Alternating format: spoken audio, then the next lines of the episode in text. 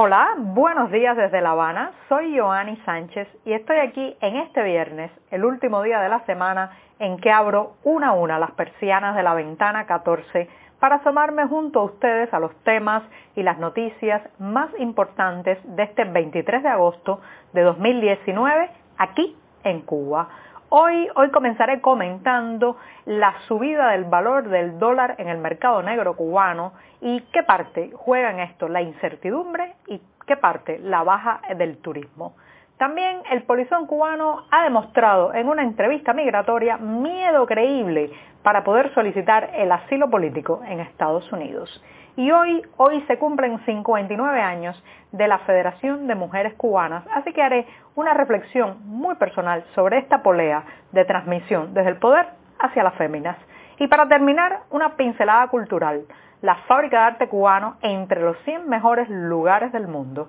Y bien, presentados ya los temas, voy a pasar a revolver para tomarme el cafecito informativo ese que de lunes a viernes comparto junto a ustedes en la mañana, recién colado, breve, un poco amargo, como ya saben que me gusta a mí, pero siempre, siempre necesario.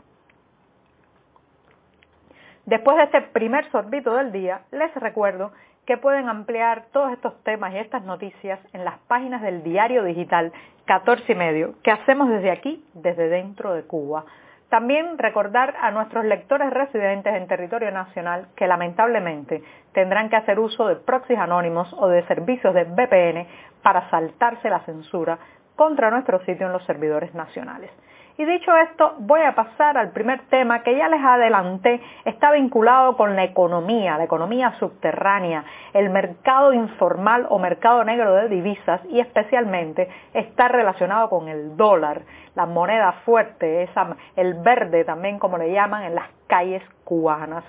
Como ustedes saben, a pesar de que ya no está prohibida como eh, fue durante muchos años la tenencia de divisas, recuerden que antes de los años 90 muchas personas en Cuba fueron a la cárcel solamente por portar unos dólares, por portar una divisa extranjera, aunque no está ya penalizada, lo cierto es que sigue existiendo un mercado informal, un mercado negro de compra y venta de estas divisas, especialmente porque las tasas de cambio del dólar en los espacios estatales, en los espacios públicos, en las llamadas cajas de cambio o cadeca, eh, son muy desfavorables. Cada vez que una persona vende al Estado cubano un dólar, solo recibe 87 centavos de pesos convertibles. Eh, por un lado, porque eh, se aplica un gravamen del 10%, porque el oficialismo dice que después le cuesta mucho trabajo eh, cambiar esos dólares fuera de la isla, en fin, una larga explicación oficial y aunque varias veces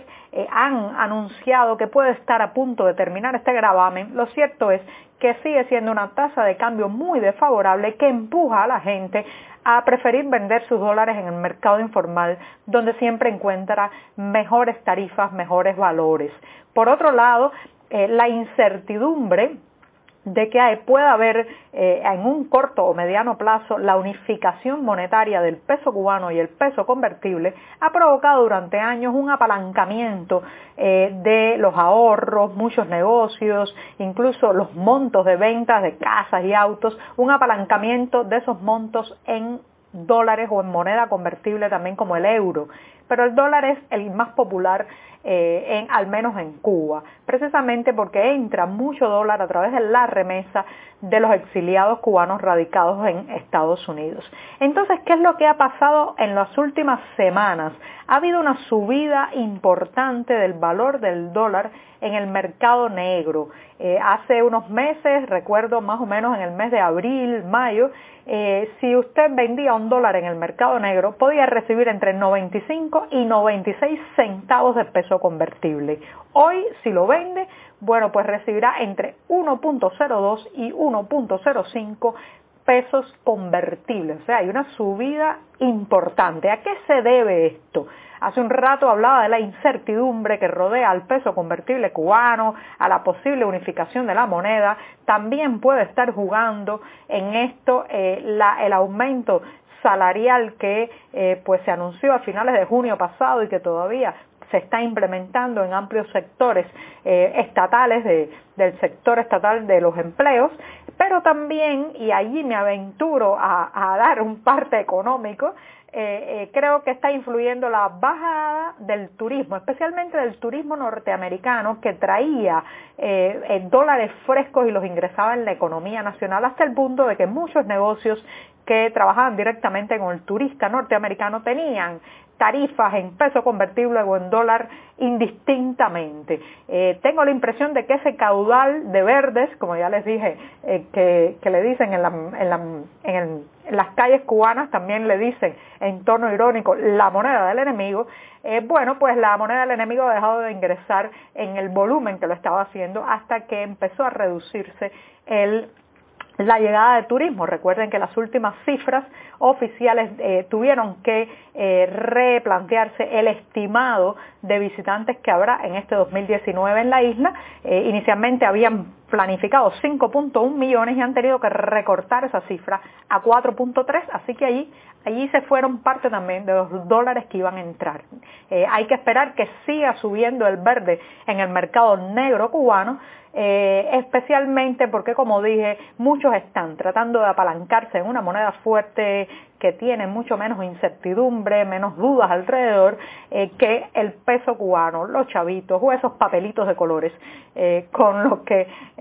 nos pagan a veces los salarios y otras compramos en los mercados de la isla. Así que bueno, si usted va a comprar dólares, apúrese, si va a venderlos a lo mejor puede demorarse un poco más a ver, a ver si sigue subiendo. Y con esto me voy rápidamente al segundo tema que está relacionado con el polizón cubano. Recuerden que el pasado 15 de agosto un hombre joven de apenas 26 años, trabajador de eh, la empresa cubana ECASA, la que empresa que se destina a todo el tema de servicios aeroportarios, se fue en la bodega, en la barriga de un avión, eh, desde La Habana hasta Miami, sobrevivió una, una corta travesía, pero un riesgo enorme. No es recomendable hacer este tipo de acciones que son muy peligrosas, llegó allá y ha podido demostrar en una entrevista este jueves, una entrevista migratoria, que hay un riesgo o un peligro creíble, que tiene un miedo creíble a regresar, porque puede ser procesado legalmente o sufrir represalias por su acción. Este es un primer paso que lo acerca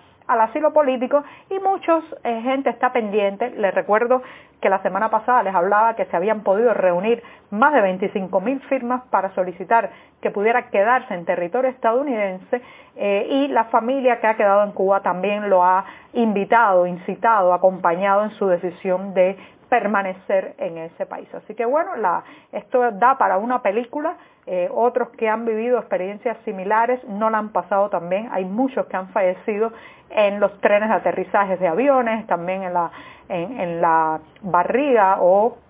en la bodega de los aviones, así que cuidado, esto puede parecer una historia muy linda, una historia de resistencia y oportunidad, pero puede conducir a la muerte también. Así que mucho cuidado con este tipo de historias. Me voy rápidamente a una reflexión personal. Hoy, 23 de agosto, eh, cumple 59 años la Federación de Mujeres Cubanas. Cuando uno lo dice así, wow, piensa qué representadas estamos las mujeres cubanas hace más de cinco décadas, casi seis décadas. Eh, y eh, si se fija también en las estadísticas de pertenencia, pues también podría pensar que, eh, bueno, esto es una organización que aúna el sentir de las féminas en este país, pero nada más lejano que eso. Lo cierto es que la Federación de Mujeres Cubanas en realidad se ha convertido en una polea de transmisión desde el poder hacia las mujeres, no desde las mujeres hacia el poder. Es una organización que es responsable de asfixiar la agenda feminista en, este país por largo tiempo y convertir a la mujer en una pieza política en el entramado de poder, pero no dejarla hablar con voz propia. Eh, nada más que hay que ver cómo se ha desempeñado esta organización en el ocultamiento, eh, por ejemplo, de las cifras de feminicidio, de violencia doméstica, eh, de abuso de género que hay en el país, nada más que hay que ver lo poco activa que ha sido en la reivindicación de muchos derechos femeninos, eh, de, de, salir a la calle, de protestar, de reclamar eh, que las mujeres en Cuba, sobre todo aquellas que alcanzan puestos directivos de funcionarias e incluso en el alto nivel del gobierno, no sean meros rostros bonitos o flores colocadas para adornar y llenar cuotas, sino que tengan verdadero poder. Vivimos en un país donde hay un poder con pelos en el pecho, muy masculino, y eso yo lo noto especialmente, les decía que era una reflexión muy personal esta, lo noto porque, por ejemplo, cuando una mujer disiente, eh, critica, eh, dice que no está de acuerdo, enseguida, enseguida le recuerdan que es mujer, la insultan con agravios de género, cuestionan su moral, la llaman prostituta, en fin, eh, e inmediatamente se le sale el macho al poder. Entonces, eh, la Federación de Mujeres Cubanas, por otro lado, es la única organización permitida en el país. Y eso ha traído como consecuencia que ha asfixiado otras organizaciones que podrían existir diversas, plurales, con diferentes agendas, se ha impuesto esta organización eh, oficialista absolutamente, con una total fidelidad al Partido Comunista, a eh, los líderes eh, en el poder, a la agenda totalmente oficial, y entonces ha asfixiado la posibilidad de que existan otras organizaciones con más de cuatro millones de, féminas agrupadas en sus filas, bueno, pues está claro que se ha convertido en una especie de monopolio de la voz de las mujeres y ha monopolizado esas voces para distorsionarlas y acallarlas. Así que eh, cuando hoy se celebra en muchos lugares este 59 aniversario de la FMC, recuerde que la FMC ha sido un obstáculo, una, una limitación y un elemento de ralentización del feminismo cubano, especialmente porque ha estado más subordinada a los hombres en el poder que a la voz que a la voz de las mujeres en esta isla. Y me voy rápidamente eh, con una pincelada que ya les anunciaba de tipo cultural. La Fábrica de Arte Cubano, esa entidad artística, cultural, emplazada en La Habana, en las cercanías del río Almendares y dirigida por el artista X Alfonso, pues está incluida en la lista de los 100 mejores lugares del mundo según la revista Time. Eh, esto es una guía anual que celebra la innovación, la originalidad de los destinos y bueno, pues esta vez le ha tocado a la Fábrica de Arte Cubano. Y con esto, con esto me despido hasta el lunes. Muchas gracias.